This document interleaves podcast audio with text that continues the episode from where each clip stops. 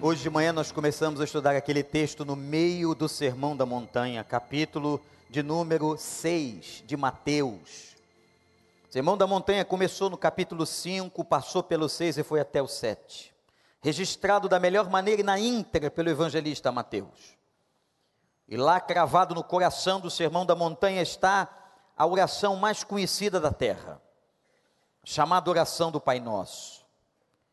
E hoje eu disse aos irmãos que estavam aqui pela manhã, que a oração do Pai Nosso não é necessariamente um texto em que você tenha que repeti-lo na íntegra nas suas palavras. Mas o que Cristo quis fazer foi ensinar a nós os ingredientes da nossa oração. E ele começa de uma maneira fantástica. Fiquei toda a pregação pela manhã falando da expressão Pai Nosso. Essa expressão que remete à ideia de Deus como Pai. No Velho Testamento, profetas e outros chamaram Deus de Pai, dentre os muitos nomes de Deus. Não era comum, mas pelo menos 14 vezes Deus é tratado como Pai no Velho Testamento. Mas interessante, todas as vezes que o nome Pai aparece, aparece na mentalidade hebraica de que o Pai é meu, o pai era de Israel, o pai era do meu povo. O pai era daquele que tinha o sangue de uma judia. O pai era para nós. Essa era a mentalidade judaica. Esta era a mentalidade hebraica. Mas agora, Jesus está dizendo aos seus discípulos, para que repassassem aquele sermão a todos, expressando o seguinte: o Pai é nosso. A palavra Abá, um tratamento íntimo, um tratamento caseiro, um tratamento domiciliar, nos remete à ideia de que Deus quer ser tratado por nós com intimidade. O que Cristo está dizendo é que nós temos que buscar essa intimidade com o Senhor. O Senhor não é para nós um carrasco, a imagem daquele pai malvado sentado no trono, com um cetro na mão, pronto para castigar as pessoas. Não, a relação que nós temos que ter com Deus é de Abá, é uma relação de intimidade, de pessoalidade. E esse Pai é nosso, é de todo aquele que encontrou o nome de Jesus, é de todo aquele que confessa o nome de Jesus, é de todo aquele que foi gerado espiritualmente pelo Espírito Santo, porque diz a Bíblia em Romanos: são filhos de Deus aqueles que têm o Espírito de Deus. Amém, igreja? Pai nosso, Pai nosso, nós somos nós somos os irmãos mais novos de Jesus. E Paulo vai dizer assim, a partir dele, nós temos o direito de todas as coisas. Tudo aquilo que ele herdou do seu pai, nós também herdamos, porque ele, pelo acesso do seu sangue, ele nos dignifica. Louvado seja o nome do Senhor. Amém, igreja? Podemos ir para casa. Saber que tem um pai desse tamanho, tanta gente que não teve um bom pai, tanta gente que foi abandonada pelo seu pai, tanta gente que foi maltratada. Eu quero dizer a você que nós, nenhum de nós, nenhum crente é órfão, nenhum crente é órfão, porque você tem a presença contínua e constante do teu Pai. Eu estarei contigo todos os dias até a consumação dos séculos. Ele é o bom pai, é o pai de amor, de graça e de misericórdia. É o pai que vai contigo. A igreja não vai com você amanhã para o trabalho, o pastor não vai com você, mas o teu bom pai anda com você em todos os lugares. Ele te ama, ele salvou você, ele botou um signo em você. E este signo é a marca do Espírito Santo de Deus. Colocar signo é colocar uma marca. Nós temos uma marca a nossa marca é sermos filhos do bom Pai, a Ele toda honra, toda glória e todo louvor. Nesse dia tão especial que a gente celebra humanamente o dia dos pais terrenos, eu disse à igreja uma coisa que eu quero repetir aqui agora. A nossa imagem do Deus Pai tem muita relação com a imagem que nós construímos do Pai que nós tivemos na terra consciente ou inconscientemente, muito mais inconscientemente. A maneira como você viu o seu pai, o que você aprendeu dele, Você transporta para a realidade da, sua relação com Deus. É por isso que muita gente não consegue ver Deus como pai. Seu pai terreno foi tão deficiente por causa do pecado, tão errado, cometeu tantos equívocos, que, como eu já ouvi outros pastores também, por favor, pastor, não chame Deus de pai, porque eu não vou reconhecê-lo. O senhor pode chamar Deus de qualquer coisa, menos de pai, porque não há como eu falar de Deus pai sem lembrar da experiência traumática agonizante que eu tive com meu pai da terra. Mas a despeito da experiência ruim que você teve, eu quero dizer para você que ele se coloca como teu bom pai. E ele supre todas as nossas necessidades. E ele está aqui hoje para dizer: Eu te amo, eu estou com você. Se você não tem um pai para celebrar, celebre o meu nome, porque eu supro tudo o que você precisa, eu conheço teu coração, eu te abençoo e te guardo em todos os teus caminhos. Quando ele ensinou esta oração, o que, que ele estava querendo dizer, como nós devemos orar ao Pai. Eu quero dividir essa oração em dois pontos básicos apenas, não mais do que isso.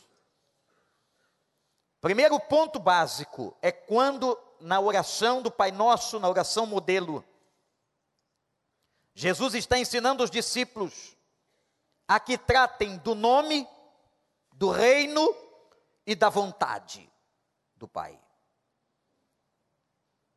Pai nosso que estás nos céus, santificado seja o teu nome. Venha o teu reino, seja feita a tua vontade, assim na terra como no céu. Dá-nos hoje o nosso pão de cada dia Perdoa as nossas dívidas assim como perdoamos aos nossos devedores, e não nos deixes cair em tentação, mas livra-nos do mal, porque teu é o reino, o poder e a glória para sempre. Amém. Quem consegue orar em memória, decorativamente, aquilo que está, ou aquilo que você decorou na sua cabeça sobre essa oração, independente da versão que a gente leu. Vamos lá? Pai nosso que estás nos céus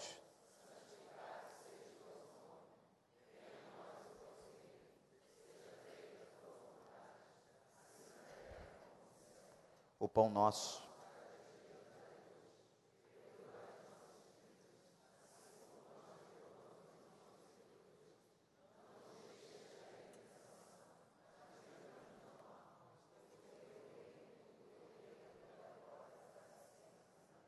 Amém.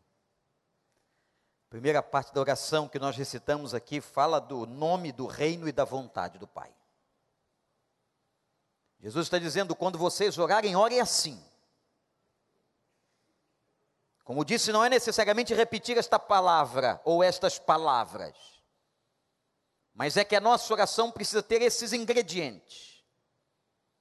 E ele começa falando da santidade do nome de Deus.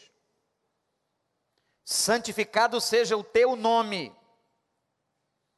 E quando nós vamos entender o que é ser santo, a palavra ragios significa aquele que é separado. O nome do nosso Deus, do nosso Pai, é um nome separado de qualquer outro nome. Não há outro nome no céu, na terra ou debaixo da terra pelo qual devamos ser salvos, é o nome dele, que está diante de nós na pessoa de Jesus Cristo. Tudo que vocês pedirem ao Pai em meu nome, santificado seja o nome do Senhor. Por que que o Senhor, Jesus ensina falarmos sobre a santidade do nome do Pai? Há uma razão muito importante, irmãos. É para que nós aprendamos e lembremos sempre nas nossas orações da reverência, do temor, que nós temos que ter de Deus, não do medo, do respeito à sua grandeza, ao seu poder, à sua autoridade, coisa que muita gente perdeu hoje, temor a Deus. Reverência ao nome de Deus. Santificado seja o teu nome, teu nome é separado. Teu nome não é como o nome de nenhuma outra pessoa, nenhum outro governante. Nenhum outro demiurgo, teu nome está acima de todo nome. Toda vez que você orar, você tem que saber a quem você está orando. Olhar esse texto e talvez pensar: será que Deus é tão narcisista que ele precisa que nós o exaltemos? Não, a questão não é essa. A questão não se trata do narcisismo ou do narcisismo de Deus, a questão se trata da nossa necessidade. Eu preciso reconhecê-lo. Eu, como finito, limitado, impuro, pecador, preciso reconhecer que meu Deus é grande, que meu Deus é santo, que meu Deus é um Deus único, suficiente, separado. Por isso, quando você orar, entenda: você não está orando a uma pessoa qualquer, a uma autoridade política, a uma autoridade religiosa. Não, você está orando ao Criador dos céus e da terra, ao Pai do nosso Senhor Jesus Cristo, aquele que sustenta todas as coisas do universo. Santificado seja o seu nome. E toda vez que eu lembro que Ele é santo, eu me vejo num espelho. E começo a entender a palavra que diz assim: sede santos porque eu sou, sede santos porque eu sou santo. Quando nós invocamos a santidade de Deus, nós nos colocamos em espelho diante dele. E se temos um Deus santo, a ele temos que imitá-lo. Ele é o nosso espelho, a nossa imagem. Ele é a nossa referência, é o nosso paradigma. Eu não sei quem é a sua referência. A nova geração hoje está construindo novas referências. Como as gerações do passado também construíram suas referências. Todos nós, seres humanos, construímos referências em momentos da nossa vida, mas que essa oração nos leve à ideia de que Ele é a nossa maior referência. Se Ele é santo, se Ele é um Deus que não peca, se Ele é um Deus puro, se Ele é um Deus da misericórdia, se Ele é um Deus bom, como acabamos de cantar, que a nossa vida se espelhe nele e que nós busquemos nele vivermos e fazermos como Ele faz. Santificado seja o seu nome. Depois Jesus diz assim: Venha o teu reino. O reino está vindo, o reino veio. Quando ele foi morto na cruz, o reino foi instalado. O reino de Deus em Cristo Jesus foi instalado na cruz, no ato salvífico, no ato da ressurreição, ali o reino foi instalado e o reino está se expandindo. E como a gente canta uma bela canção aqui, Onde você está, o reino ali estará. Nós somos os proclamadores deste reino. Amém, igreja? Os mais antigos chamavam as igrejas locais de agências do reino. Não confunda isso com banco. Mas a ideia de que nós somos representantes de um reino. Mas não é só o local do templo de culto, não você amanhã no seu trabalho, na sua escola, na sua universidade, conversando com seus amigos, com seus vizinhos, você estará levando o reino de Deus. Há pessoas que não estão levando o reino, estão profanando o reino, estão mentindo contra o reino e quando Jesus vai nos ensinar esta oração e dizer: santificado seja o teu nome, vem o teu reino. A vontade dele é que o reino seja implementado em cada quadrado, em cada espaço, em cada lugar onde eu estiver, onde a planta dos meus, pés estiverem, que ali seja perceptível o reino de Deus. O reino está aí, o rei só tem, o reino só tem um rei. Quem é o rei? O reino só tem um que manda. João Batista disse em Marcos 1: o reino está próximo. E quando ele vê Jesus se encaminhando para o Jordão para ser por ele batizado, para que se cumprisse toda a lei como ele declarou, João Batista vai afirmar uma das frases mais importantes. E ele estava falando de um primo de sangue, mas com reverência, com respeito, ele diz: Eis o Cordeiro de Deus que tira o pecado do mundo. Jesus Cristo é o Cordeiro de Deus, é aquele que traz o reino, que inaugurou o reino e que está ensinando agora: venha o teu reino, que nós sejamos agentes que através da nossa vida, eu queria que você olhasse para você mesmo e que você entendesse, através da sua vida, através das suas palavras, através do seu comportamento, o reino de Deus se estabelecerá ou não. Mas nós queremos que o reino de Deus se estabeleça. Que amanhã, lá no lugar do seu trabalho, o reino de Deus seja visto, amém? Que lá, quando você conversar com aquela pessoa amanhã, que o reino de Deus seja perceptível. Nós estamos no momento em que o reino das trevas está dominando este mundo. Este mundo jaz no maligno, no poderio do mal. Mas quando nós chegarmos, ah, minha gente, quando nós chegarmos, quando eu chego, quando você chega, você tem que ter a consciência da importância que você está trazendo o reino de Deus. Pai nosso que estás nos céus, santificado seja o teu nome. Tu és um Deus separado, único, que vem o teu reino através da minha vida nesta sociedade. E aí ele diz assim: seja feita a tua vontade. A vontade que tem que se estabelecer é a vontade do rei do reino. Nós somos os súditos, é ele que manda. E aí Paulo vai dizer uma coisa linda sobre a vontade de Deus. Que muitos crentes ainda precisam entender e apreender no coração. A vontade de Deus é boa, agradável e perfeita. Repete comigo. A vontade de Deus é boa, agradável e perfeita. De novo, igreja, a vontade de Deus é. Como é a vontade de Deus? Então, o que está acontecendo na sua vida? A direção que Deus está dando, se é Deus que está guiando, se é Deus que está no controle, se foi Deus quem mandou, pode parecer aos seus olhos que o que está acontecendo não seja tão agradável, não seja tão bom, não seja tão perfeito, mas isto é uma percepção humana distorcida, porque a vontade de Deus é, não será, é boa, agradável, perfeita. Glorifique a Deus, porque isso que está acontecendo com você é da soberania do Senhor, Ele está no controle da tua existência, e tudo que Ele faz, Ele faz como bom Pai. Ele nunca deu serpentes aos seus filhos, ele nunca deu pedras, disse Jesus, quando eles lhes pediram os pães. Não, gente. A vontade de Deus é boa, agradável e perfeita. Seja aquela vontade específica ou aquela vontade permissiva. Em toda a vontade de Deus, em toda a vontade de Deus, o propósito de Deus é o nosso bem. Guarda isso no seu coração. Em toda a vontade de Deus, o propósito de Deus é o meu e o seu bem. Não há nele sombra de variação. Amém? Não há.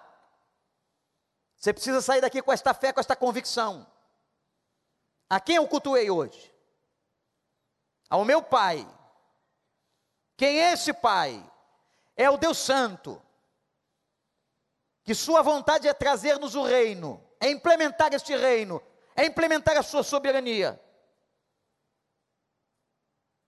Esse pai que te ama.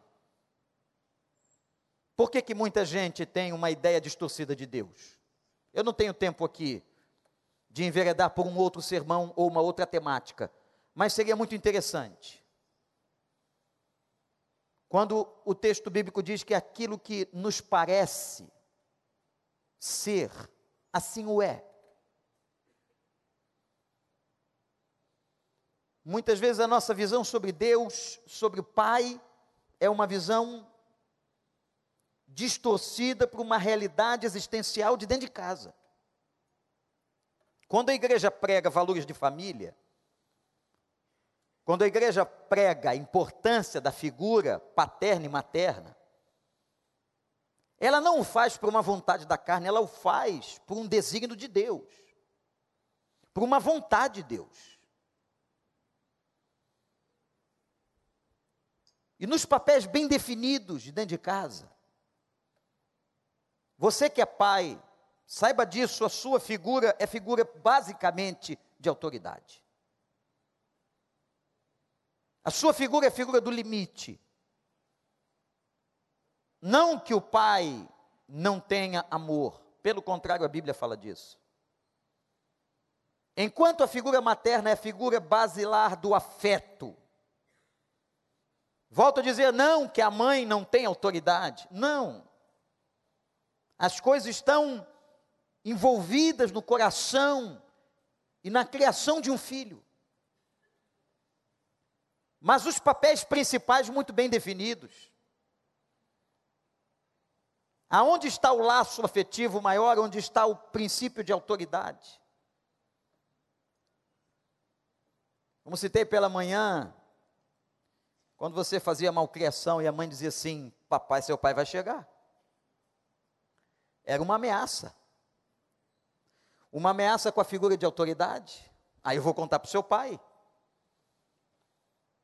E quando a mãe contava para o pai, ela estava contando porque ela queria trair você, porque ela queria maltratar você. Não, ela queria disciplinar você para que voltasse a algum rumo para que você corrigisse o rumo. Mas muitos pais na terra, por causa dos seus pecados, das nossas fragilidades, deformam a imagem de Deus na mente dos seus filhos. E aí, aquele pai que devia ser amoroso é um pai rancoroso, é o pai que maltrata, é o pai que é alcoólatra, é o pai que de maneira absurda abusa sexualmente dos filhos. É um pai que abandona. É um pai que deixa um sentido de orfandade apesar de estar dentro de casa, mas continua mantendo filhos órfãos. A presença física, ela é importante, mas ela não é tudo, porque uma pessoa pode estar fisicamente presente, mas absolutamente ausente. E muitos viram os seus pais assim. Os pais que batiam nas suas mães. Os pais que expulsaram, os pais que maltrataram. E essa figura de autoridade, essa figura que deveria ser o espelho do bom Pai do céu, ela foi obnubilada, ela foi escurecida. Ela foi deformada. E aí as pessoas e nós começamos a ver Deus de maneira inconsciente, assim como nós víamos o nosso Pai. Por isso que para muitos Deus é um carrasco que apenas pune. Deus para muitos é o Deus do não. Porque o seu pai foi a imagem do não. Então Deus para muitos é o não. É o não matarás, é o não furtarás, é o não dirá falso testemunho. Deus é o não. Mas eu quero dizer a você, se você não conhece a palavra, que Deus na Bíblia tem muito mais sims nas suas promessas do que nãos. E os nãos que Ele nos dá são nãos para evitar a nossa dor, o nosso sofrimento, a nossa queda. Quando Ele diz para por aí, não é para você prosseguir, não é para você continuar, é porque Ele não quer que você sofra, Ele não quer que você se machuque. Quando Deus diz não, Ele tem propósito, mas Ele tem muito mais sims para todos nós. Cada promessa da Bíblia, e são mais de 600, são promessas de Deus, aonde Ele está dizendo sim para você. Louvado seja o nome dEle. Como é que você vê o Pai do céu? Eu quero que essa noite seja uma oportunidade se você traz mágoa, se você traz algum ressentimento, com toda razão, eu não estou tirando a sua razão. Eu não estou tirando sua razão. Eu posso admitir com você que seu pai foi tudo isso de ruim que você pensa. Mas eu queria que nessa noite, por essa palavra, você pudesse entender que você tem um pai eterno, um pai do céu, um Pai Santo, um Pai do reino do bem, que diz: Eu te amo, e eu estou aqui para suprir todas as tuas carências. E aquele pai que te abandonou foi, mas eu estou e fico contigo por onde quer que andares. Eu te sustento com a minha mão direita, eu te alimento, eu te dou provisão. Então, nessa noite, em nome de Jesus, você que nos assiste e você que está aqui, nenhum de nós é órfão, todos nós somos crentes, filhos do bom Pai. Louvado seja o nome de Deus, a Ele toda honra, toda glória e todo louvor. Nós somos filhos do bom Pai. Vá para casa jubiloso hoje e jubilante por um Pai que te ama, que te quer bem e que você pode dizer para Ele com toda confiança. Isso é uma oração de confiança. Seja feita a tua vontade. Você pode repetir isso agora? Seja feita tua vontade. Quando vocês orarem, orem assim. Vamos lá? De novo, de cabeça, de cor. Pai nosso que estás nos céus, santificado seja o teu nome, venha o teu reino, seja feita a tua vontade, aqui na terra como é no céu. O pão nosso de cada dia, dai-nos hoje. Aos nossos, e não, mas livra-nos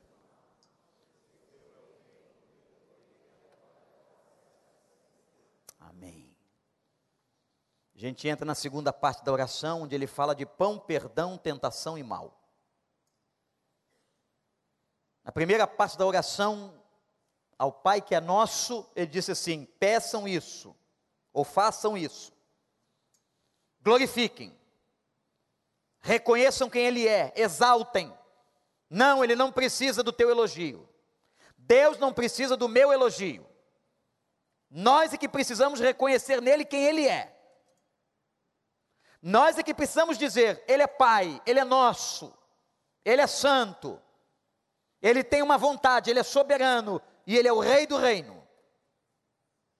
Agora, nessa segunda parte, ele fala das nossas necessidades. E ele começa falando assim: o pão nosso de cada dia. Observem, o Pai que é nosso fala de um pão nosso. Por que, que não a oração não pede que nós tratemos do meu pão. Tem muita gente que só quer saber do meu pão.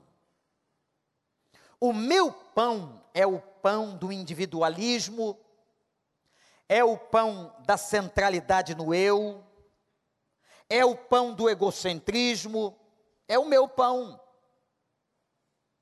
O mundo está como está porque está todo mundo correndo atrás do seu pão. É o meu pão, é o meu celeiro, são as minhas plantações, são os meus negócios. O que Cristo está ensinando aqui é de um Pai que nos ensina a pedir a Ele que nos dê pão nosso, pão para todos. O pão que não pode ser só meu. E se na tua casa o pão veio a mais, se veio uma bisnaga a mais, se veio uma porção a mais, só tem um propósito, preste atenção, que você aprenda a repartir, porque o pão é nosso. Me lembro da experiência do doutor saudoso Dr. Shed, na Faculdade Teológica Batista de São Paulo, que dando uma aula certamente magnífica pela sua competência, viu um aluno chorando. Mas tinha passado o doutor Russell Shedd uma experiência de um dinheiro que aparecera na sua conta. E com a sua simplicidade, ele disse: Mas que dinheiro é esse? Eu não estava contando com esse dinheiro. Qualquer um de nós sairia pela rua glorificando pelo dinheiro, dizendo: Senhor, o Senhor é bom. Eu não sei nem de onde veio, mas eu vou meter o pé na jaca. Que coisa boa. Mas aquele homem incomodado com a experiência, foi ao banco e perguntou quem que tinha depositado, o depósito era anônimo, era para ele, estava na conta dele. Ele vai para casa e faz uma oração. E diz: Pai, o pão é nosso. Esse dinheiro não fazia parte do meu orçamento, não estava esperando por ele. Mas eu queria que o Senhor me revelasse na tua vontade o que eu tenho que fazer com esse dinheiro. Hum. Quem ora assim? Vamos ser honestos. Dependendo do volume, tu já estava na concessionária, cara. Tu já tinha procurado um corretor. Dependendo do volume, tu estava numa loja do Barra Shopping. Ou de qualquer outro shopping desse aí. E se fosse muito, muito, ia para o Village Mall. Não é? Dinheiro, conta gorda, olha aí, bênção de Deus. Hum. Chegou em casa, começou a orar com a esposa, e nessa experiência da sala de aula, o menino chorando, o aluno seminarista. Ao acabar de expor a aula, ele vai ao encontro, os alunos saíram da sala e ele diz o que aconteceu. E o rapaz lhe conta: Pastor, eu sou casado e tenho um filho, mas eu tinha um outro filho. Meu primeiro filho morreu com uma experiência de uma doença, uma doença complexa e raríssima. Eu não tive condições de fazer qualquer tratamento, eu não tinha recursos. Perdi meu filho há seis meses. E ontem, meu segundo filho foi diagnosticado com a mesma doença. Eu não sei o que fazer. Voltei para pedir de novo ajuda e o médico disse: não temos o que fazer. Você tem que comprar essa medicação ou conseguir essa medicação. O Dr. Shed perguntou a ele quanto era o remédio. Era exatamente o valor que estava na conta dele. Ele responde o seguinte: um menino, aprenda isso e guarde no seu coração. Meu filho, fique tranquilo. O seu dinheiro Deus colocou na minha conta. O seu dinheiro está na minha conta.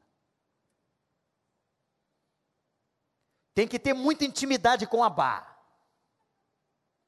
Tem que ser muito crente. Tem que entender muito de reino, de Deus Santo. Tem que ter muita intimidade com desígnios do Senhor. Para mexer com essa área tão sensível, que alguns não conseguem convertê-la, essa área da sua vida. A minha vida toda é de Jesus, mas meu dinheiro eu que administro. A grana é minha, eu trabalhei a vida inteira, como se ele não tivesse feito nada por você. Como se ele não tivesse te dado saúde. Como se ele não tivesse aberto as portas para você chegar onde chegou. Tem que ter muita intimidade com Deus para dizer o que aquele homem disse aquele aluno. O seu dinheiro Deus colocou na minha conta. E por quê? Porque somos da mesma família. O pão é nosso. E aquele rapaz foi tratado, o menino foi tratado, e a experiência da cura veio. Louvado seja o nome do Senhor. Repartir o pão. O pão de cada dia, pão nosso de cada dia. Por que de cada dia? Porque cada dia vinha o maná. Cada dia vem a provisão. Lança sobre ele toda a tua ansiedade, porque ele tem cuidado de você, ele te ama. Nós vivemos pela fé, o justo vive pela fé. Ninguém sabe se terá emprego amanhã, se as provisões vão acabar, se o país vai entrar em guerra, que maluquice vai acontecer. Uma coisa eu tenho certeza: o Senhor é meu pastor e nada me faltará. Cada dia tem provisão, cada dia tinha maná no campo de Israel. Cada dia eles experimentavam alguma coisa nova. E quem não teve fé e guardou o maná, o maná apodreceu. E quando era para guardar, na sexta-feira, por causa do sábado, que Deus disse assim: é uma coisa interessante, como Deus respeita as suas próprias leis. Não, sábado não. Sábado vocês vão me adorar. Sábado vocês não vão fazer nada, não vão nem recolher o maná, eu vou dar porção dobrada. Quando Deus tem que dar porção dobrada, Ele vai te dar a porção dobrada. Quando Deus tem que fazer você guardar por alguma razão, Ele vai fazer você guardar, e você vai ter a visão certa de onde e como colocar isso, porque você é filho dele, o pão é nosso. Amém, igreja? Cada dia, cada dia, mas o que faz o homem sem fé? O que faz um homem que desconfia do Deus que deixa faltar? Não, dízimo nem pensar. É muito.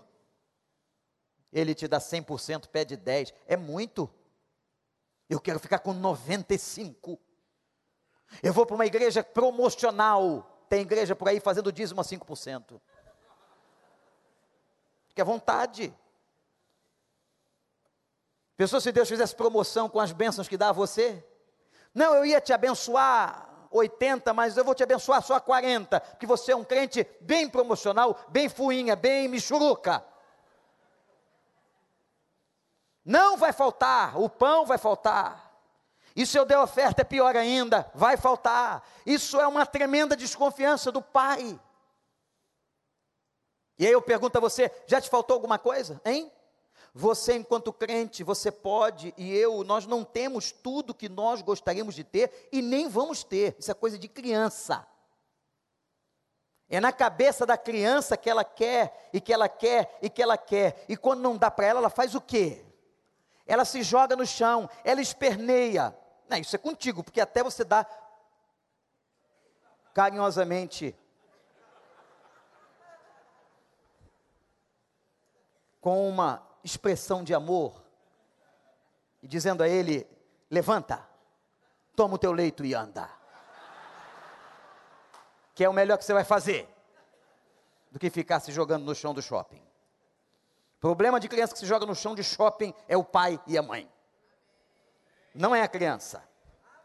Não brigue com a criança.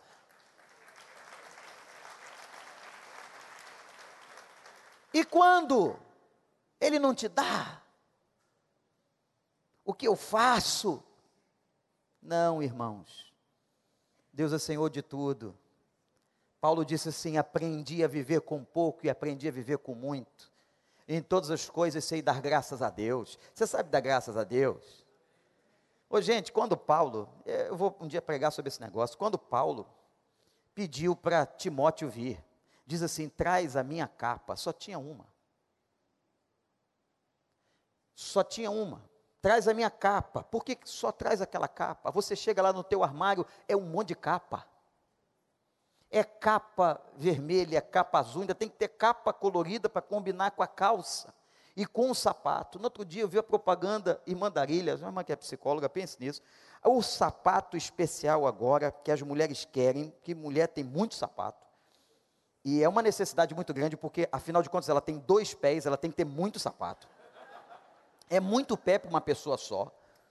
E tem uma, uma questão importante. E agora lançaram um sapato que ele é uma fortuna. Ele tem um solado vermelho embaixo, né, uma camuça embaixo que identifica as mulheres nobres. Mas não adianta você ter só o sapato vermelho, você tem que cruzar a perna de uma tal maneira que as pessoas vejam. O que, que adianta ter o sapato e ninguém vê? Né? Tem gente andando plantando bananeira para que todos vejam. Mas quanto custa um par de sapatos desse? Você sabe quanto custa? Hein? Quem sabe? Você sabe? Quanto, minha filha? Quanto? 1.500 dólares a quatro, seis mil reais. Irmãos, eu confesso aqui porque a irmã não está presente, mas se a irmã Amanda aparecer lá em casa com um sapato de seis mil reais, as coisas não vão funcionar bem, irmã.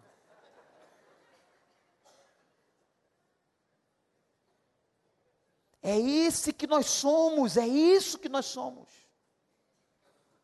Quando ele ensina o Pai nosso de cada dia, o pão nosso de cada dia, está dizendo o seguinte para você: olha, fica tranquilo, eu vou prover, não vai faltar nada, confia em mim, eu que encho tua dispensa, eu que te dou trabalho, eu que abro a porta, eu que te dou a saúde, porque se eu te tirar a tua saúde, não existe multinacional para te contratar. O Pai é nosso, o pão é nosso, é de cada dia. Perdoa as dívidas. Falou do pão nosso agora fala da dívida. O que são as nossas dívidas? São os pecados. Pai, mas perdoa as nossas dívidas como nós perdoamos os devedores. Existe aqui um mistério, eu tenho dificuldade, irmãos, confesso, dificuldade de entender essa hermenêutica. Porque a mim me parece aqui um perdão condicional. em que o meu perdão, ou o perdão que Deus vai liberar a mim, tem uma relação com o perdão que eu libero a outros. Quantas vezes eu devo perdoar uma pessoa? Ah, ela já me fez isso três vezes. Já é a terceira ou quarta vez que você faz a mesma coisa, você merece morte. Não é assim que a gente trata.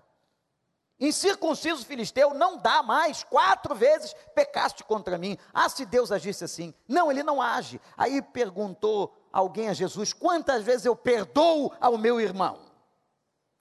70 vezes 7. Quanto que dá isso? 490. Então o legalista coloca no papel 490. Cada vez que você errar, vai perdendo uma. Não. O 7 era o número da perfeição e o 10 é o, nome, o número de potência e de intensidade. O que Jesus está dizendo é o seguinte: 70 vezes 7, perdoe quantas vezes for necessário, libere perdão, assim como a graça do Senhor recai sobre tua vida e a misericórdia do Senhor te alcançou. Perdoa as nossas dívidas assim como nós perdoamos os nossos devedores. Tem uma relação impressionante aqui com o pão. Porque a Bíblia diz que quando nós vamos dar uma oferta a Deus, reconhecendo que Ele tem nos dado pão, e antes não deixamos aquela oferta para reconciliação com o irmão, esta oferta está invalidada. Eu não sei quantas ofertas aqui dadas hoje, o dinheiro será aproveitado, mas eu não sei quantas ofertas estão invalidadas por Deus num ato de sacrifício, de adoração seu. Porque se você não perdoou, como você entregará a Deus completamente uma oferta? Ele trata do pão, ele trata do perdão. Ele fala que aquele que nos perdoou quer nos ajudar a perdoar e nos ordena que perdoemos, que hoje nessa noite aqui em nome de Jesus se há alguma coisa pendente nessa área, que você saia daqui leve, lavado pelo sangue do Cordeiro e que você libere perdão. Aí ele fala da tentação: não me deixes cair na tentação.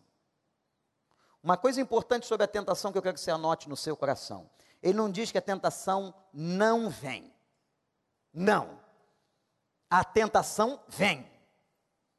A tentação está aí. A tentação todo dia bate na nossa porta. O que ele pede é que Deus dê força para não deixar ele cair na tentação. Então nunca ore assim, Senhor, não deixe a tentação vir, não. Não, a tentação vem. E ela vem das mais diferentes formas. Qual é o propósito da tentação?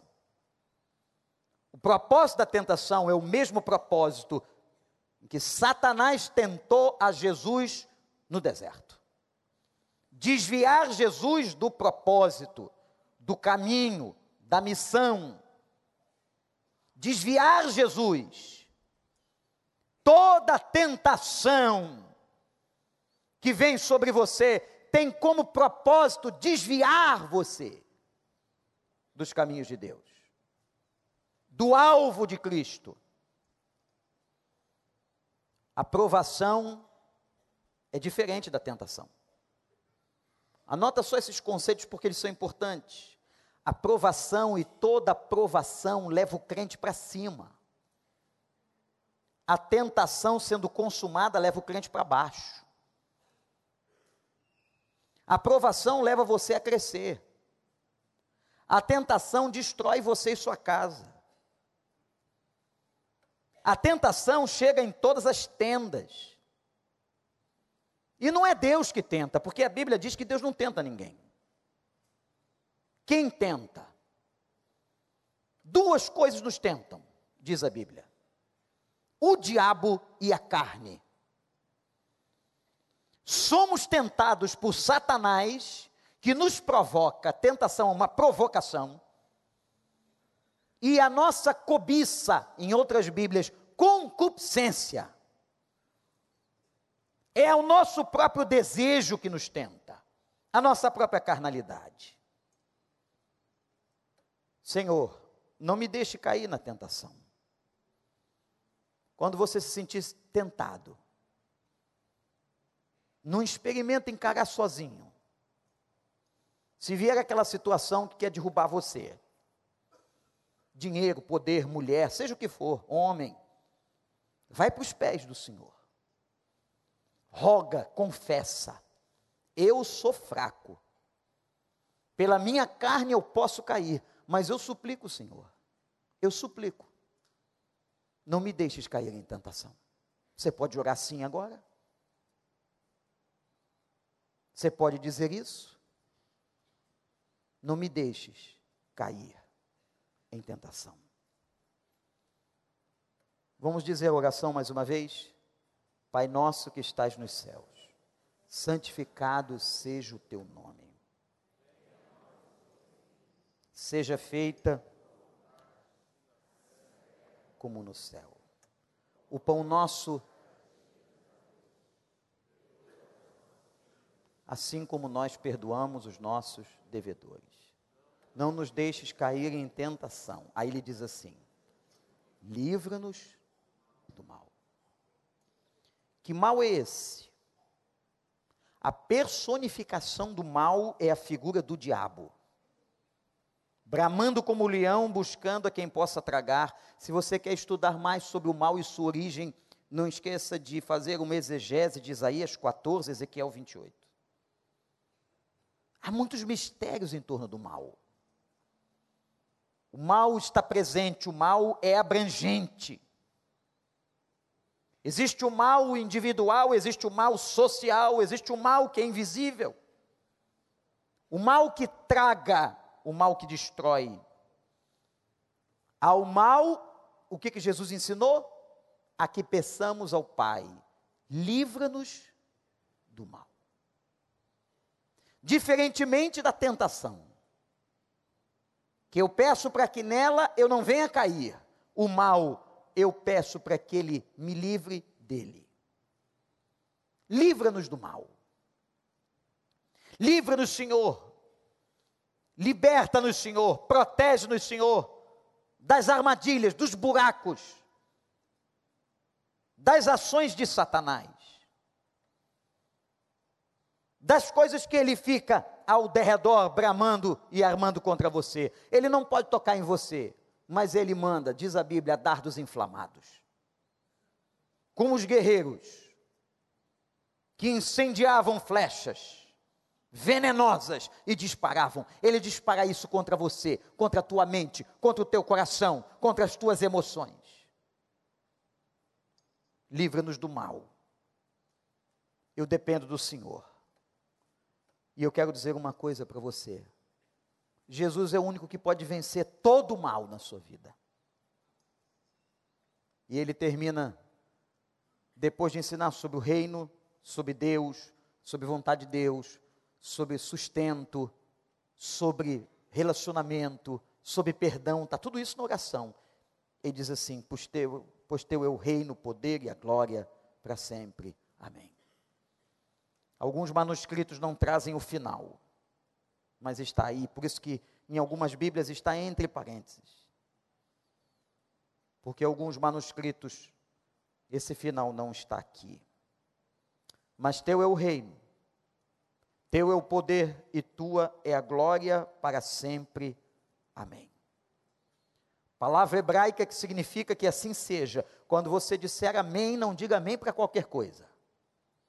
Amém, irmãos? Não sei. O amém é uma palavra importante de concordância no mundo espiritual. Só dizemos amém para aquilo que merece o amém. O amém é o sim. Apocalipse capítulo 3 vai dizer que Jesus Cristo é o nosso amém. Aleluia. A Ele e por Ele dizemos sim. É uma declaração de concordância. Quando ele termina de ensinar isso, ele começa a dizer outras coisas sobre oração. E eu quero terminar pedindo que você olhe para a sua Bíblia de novo. Quando vocês orarem, versículo 9 do capítulo 6 do Sermão da Montanha, Não sejam como os hipócritas.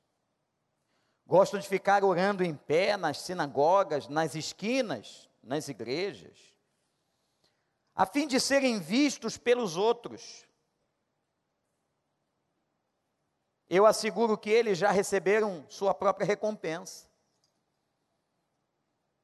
Mas quando você orar, vá para o seu quarto, feche a porta, ore a seu pai que está em secreto, e então seu pai que vê em secreto o recompensará. E quando orarem, não fiquem sempre repetindo a mesma coisa, como fazem os pagãos. Eles pensam que por muito falarem, serão ouvidos. Não sejam iguais a eles, porque o seu pai sabe.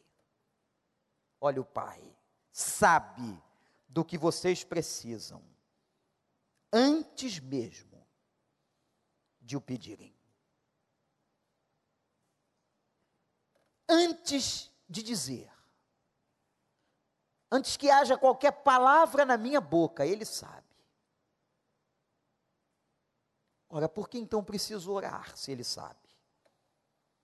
Porque preciso dizer? Porque eu preciso fazer uma declaração de desejo pessoal diante dele que me deu o arbítrio, a volição, a vontade. Eu preciso dizer a ele: o que eu quero. E o que eu quero é que o Pai nosso que está no céu, seu nome seja santificado, que seu reino venha e sua vontade se estabeleça na nossa vida. Que o Senhor nos dê o pão todo dia. Para isso eu digo amém. Que o Senhor não nos deixe cair em tentação que o Senhor continue perdoando nossas dívidas como nós perdoamos os devedores. Que o Senhor nos livre das garras do mal. É a Ele que nós pedimos. E eu quero terminar com a imagem do salmista. Como um passarinho. Eu agora vim para cá há pouco e vi um passarinho que vai morrer.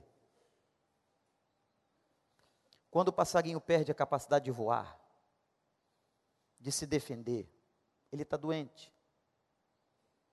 Não havia gaiola, ele está paradinho ali. Ele está morrendo. O salmista diz que nós somos como pequenos pássaros, indefesos, perninha fina, ave frágil, e que nós temos que nos esconder debaixo do esconderijo do Altíssimo. Entrar debaixo das asas do Senhor. Imagem daquele passarinho sozinho ali morrendo. Provavelmente, quando eu voltar agora, sei onde ele está, ele vai estar morto. Sabe por quê? Que ninguém pode protegê-lo. Uma pessoa sem Deus é uma pessoa como um pássaro que está morrendo. Uma pessoa sem Deus é como um pássaro frágil que voa, voa, voa e um dia se cansará de ter voado. Mas nós não. Nós também somos pássaros frágeis, mas nós temos uma vantagem. Porque um dia tomamos uma decisão. Nós escolhemos viver não sozinhos, mas nos protegermos debaixo do esconderijo do Altíssimo. E o salmista como um pássaro desprotegido, diz: Senhor, eu vou para debaixo das tuas asas. Tu és o meu refúgio, a minha fortaleza, socorro bem presente na hora da angústia. Por que, que você vive como um pássaro sozinho, isolado, morrendo. Ele quer ser teu pai. Ele quer proteger, ele quer abraçar, ele quer te dar pão. Ele quer sustentar, ele quer livrar você do mal. Ele quer. Mas você quer tê-lo como pai? Você escolhe morrer sozinho? Ou você entrará debaixo do esconderijo do Altíssimo? Você vai ser abraçado por Ele? Ali você estará seguro. Não, Ele não te deixará ser devorado pelas feras. Ele abençoará a tua vida. Feliz é o homem, feliz é a mulher que se coloca debaixo das asas do Pai. Feche os teus olhos e ore ao Senhor. Talvez alguém entrou aqui hoje, está se sentindo como esse pássaro, morrendo, sofrendo sozinho. Você que aqui se sente só, você que está na internet, se sente só, eu quero declarar a você que o Pai, o bom Pai, está pronto para te receber, te proteger. A tua esperança está nele. Você gostaria de recebê-lo agora? Gostaria de tê-lo? Gostaria de clamar a ele a proteção, a graça do bom Pai, da proteção e do abrigo sobre tua vida e do sustento sobre tua história? Se você quer, queria muito, eu quero muito orar por você, mas você precisa pessoalmente dizer a Deus: Eu quero, Senhor, eu quero. Levante a sua mão para que eu possa orar intencionalmente por aqueles que levantarão suas mãos agora, dizendo: Ore por mim, pastor. Eu preciso desse Pai, eu preciso dessa proteção, eu preciso dessas asas. Amém, amém, amém, amém. Louvado seja o nome do Senhor a você que está agora dizendo e querendo que o bom Pai tome conta da sua vida. Em reverência, igreja, fique em pé. Todos que levantaram suas mãos, que precisam dessa graça agora, desse pão nosso, dessa libertação do mal, desse Pai que protege, amoroso, eu quero que você venha aqui num gesto público de decisão sua mas corajosamente, sai do seu lugar aqui à direita, aqui no meio, lá atrás, lá nos fundos da igreja. Eu vou esperar você chegar. Nós vamos levantar um clamor a Deus pela sua vida. Pode vir, pode vir, pode vir, pode vir em nome de Jesus. Graças a Deus. Fiquem aqui bem pertinho do pastor, bem perto. Pode vir. Pode chegar para cá. Deus abençoe. Vem. Vem. Deus abençoe. Vem. Vem. Se agradas eu nunca estou só. És o bom, bom Vem. Pai. Quem tu és? Tá sozinho? Quem tu és? Tá morrendo sem Deus? Vem, vem. Vem para debaixo das asas. Quem eu sou, é quem eu sou, é quem eu sou. Vem, é contigo. Ele quer ser teu pai. Vem. Tão distantes, mas eu sei Vem, vem. que o que procuram só podem em ti achar, pois tu sabes o que mesmo Aleluia. de eu falar és o bom, bom Pai. É quem tu és, é quem tu és, é quem tu és. Sou amado por ti, é quem eu sou, é quem eu sou, é quem eu sou. És perfeito, és perfeito em todo o Perfeito em todo teu querer. Se tu és, és em todo teu querer. Tu és, se tu és perfeito, Senhor, és perfeito em todo teu querer. És perfeito em todo teu querer. És perfeito em todo teu querer.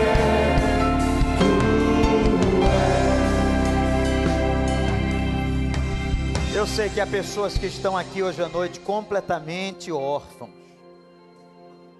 que entraram aqui, passaram por essas portas. Essa orfandade está matando você, essa solidão, esse pensamento de morte. Entrega a tua vida ao Pai, confia nele, vai para debaixo das asas. Não tenha constrangimento com a multidão, porque Jesus, na multidão, chamava pessoas que corajosamente saíam e se diziam diante dele: Pai, eu estou aqui, eu quero, eu quero a tua cura, a tua libertação. Faz isso, pode vir, é casa do Pai. Graças a Deus, pode chegar, pode chegar, aleluia. Nós vamos continuar adorando, daqui a pouco nós vamos orar.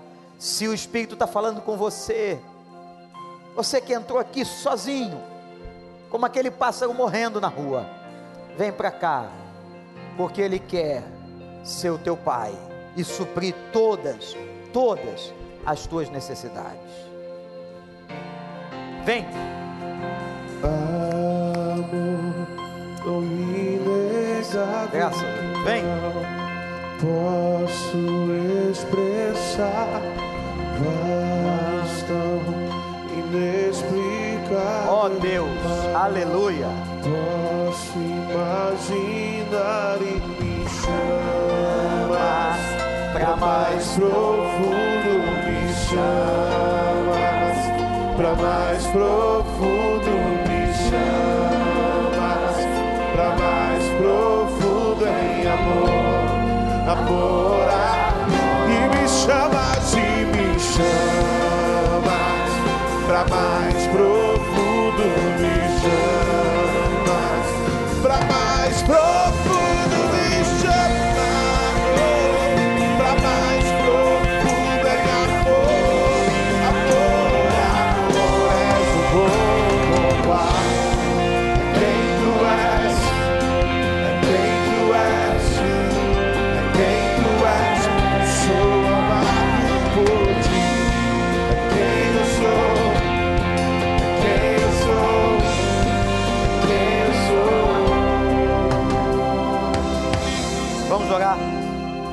Eu estou vendo pessoas aqui que não, não temos número de conselheiros suficientes, pastores, irmãos, líderes de células. Podem vir aqui, eu queria ver essas pessoas abraçadas. Isso, podem chegar. Podem chegar, pastores, líderes de células, ajudem aqui. Igreja, estende as mãos para cá. Eu queria que vocês levantassem um clamor por eles. Levanta agora, comece a orar por essas pessoas. Vocês não sabem o nome delas, mas Deus sabe clama ao Senhor, diz Pai, vem intervir na vida dessas pessoas. Clama, clama, clama agora, para que o Espírito Santo de Deus atue, para que a graça de Deus os alcance, que agora neste momento, em nome de Jesus, se sintam abraçados pelo Senhor, amados. Que o Espírito Santo sussurre no coração deles: Eu vou cuidar de você. Se há algum pensamento de morte, de suicídio, que caia por terra agora em nome de Jesus. Que a vida encha o coração e a casa dessas pessoas. Que haja restauração de relacionamentos. Que o perdão seja liberado hoje, Pai. Perdoa as nossas dívidas como nós perdoamos. Meu Deus, ouve a nossa oração por misericórdia, Senhor. Pai nosso que estás nos céus, santo é teu nome, seja feita a tua vontade na vida deles, Senhor, que venha o teu reino na casa deles, que eles se tornem gente do teu reino, limpa o coração de toda mágoa, todo ressentimento, toda dor, que haja libertação agora em nome de Jesus. Pai, sustenta, Senhor sustenta essas pessoas. Talvez pessoas estão aqui, Senhor, se sentindo desamparadas, famintas emocionalmente, famintas espiritualmente. Sustenta, dá pão. Pai, que a tua graça os alcance. Perdoa suas dívidas. A tua palavra diz que nós podemos pedir pela limpeza do Senhor na vida do outro. Pai, nós te suplicamos, limpa a vida deles, perdoa as dívidas. Não deixa cair em tentação, a tentação de morte, a tentação de destruição. Não deixa, Senhor, opera sobre eles, livra-os do mal. Pai, nós entregamos para que sejam filhos, amados do Senhor, que saiam daqui revigorados, abençoados, fortalecidos na tua graça. Entregamos essas pessoas no teu altar, assim como suas famílias, suas casas. Talvez estejam aqui sozinhos, mas que a tua bênção esteja sobre eles. E ajuda-nos a que possamos ajudá-los, como igreja, como povo, porque eles não estão sós. Vem com as tuas asas, Senhor. Cobre agora todo o teu povo. Que o teu amor, que a tua graça e misericórdia estejam sobre nós. E por igual com todo Israel de Deus na terra espalhado, protege-nos do mal, da bala perdida do homem mau.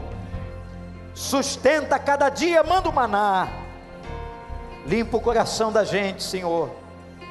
Perdoa os nossos pecados Pai Santo, santificado seja o teu nome, honrado seja o teu nome, glorificado seja o teu nome, agora e para sempre. Amém. Amém.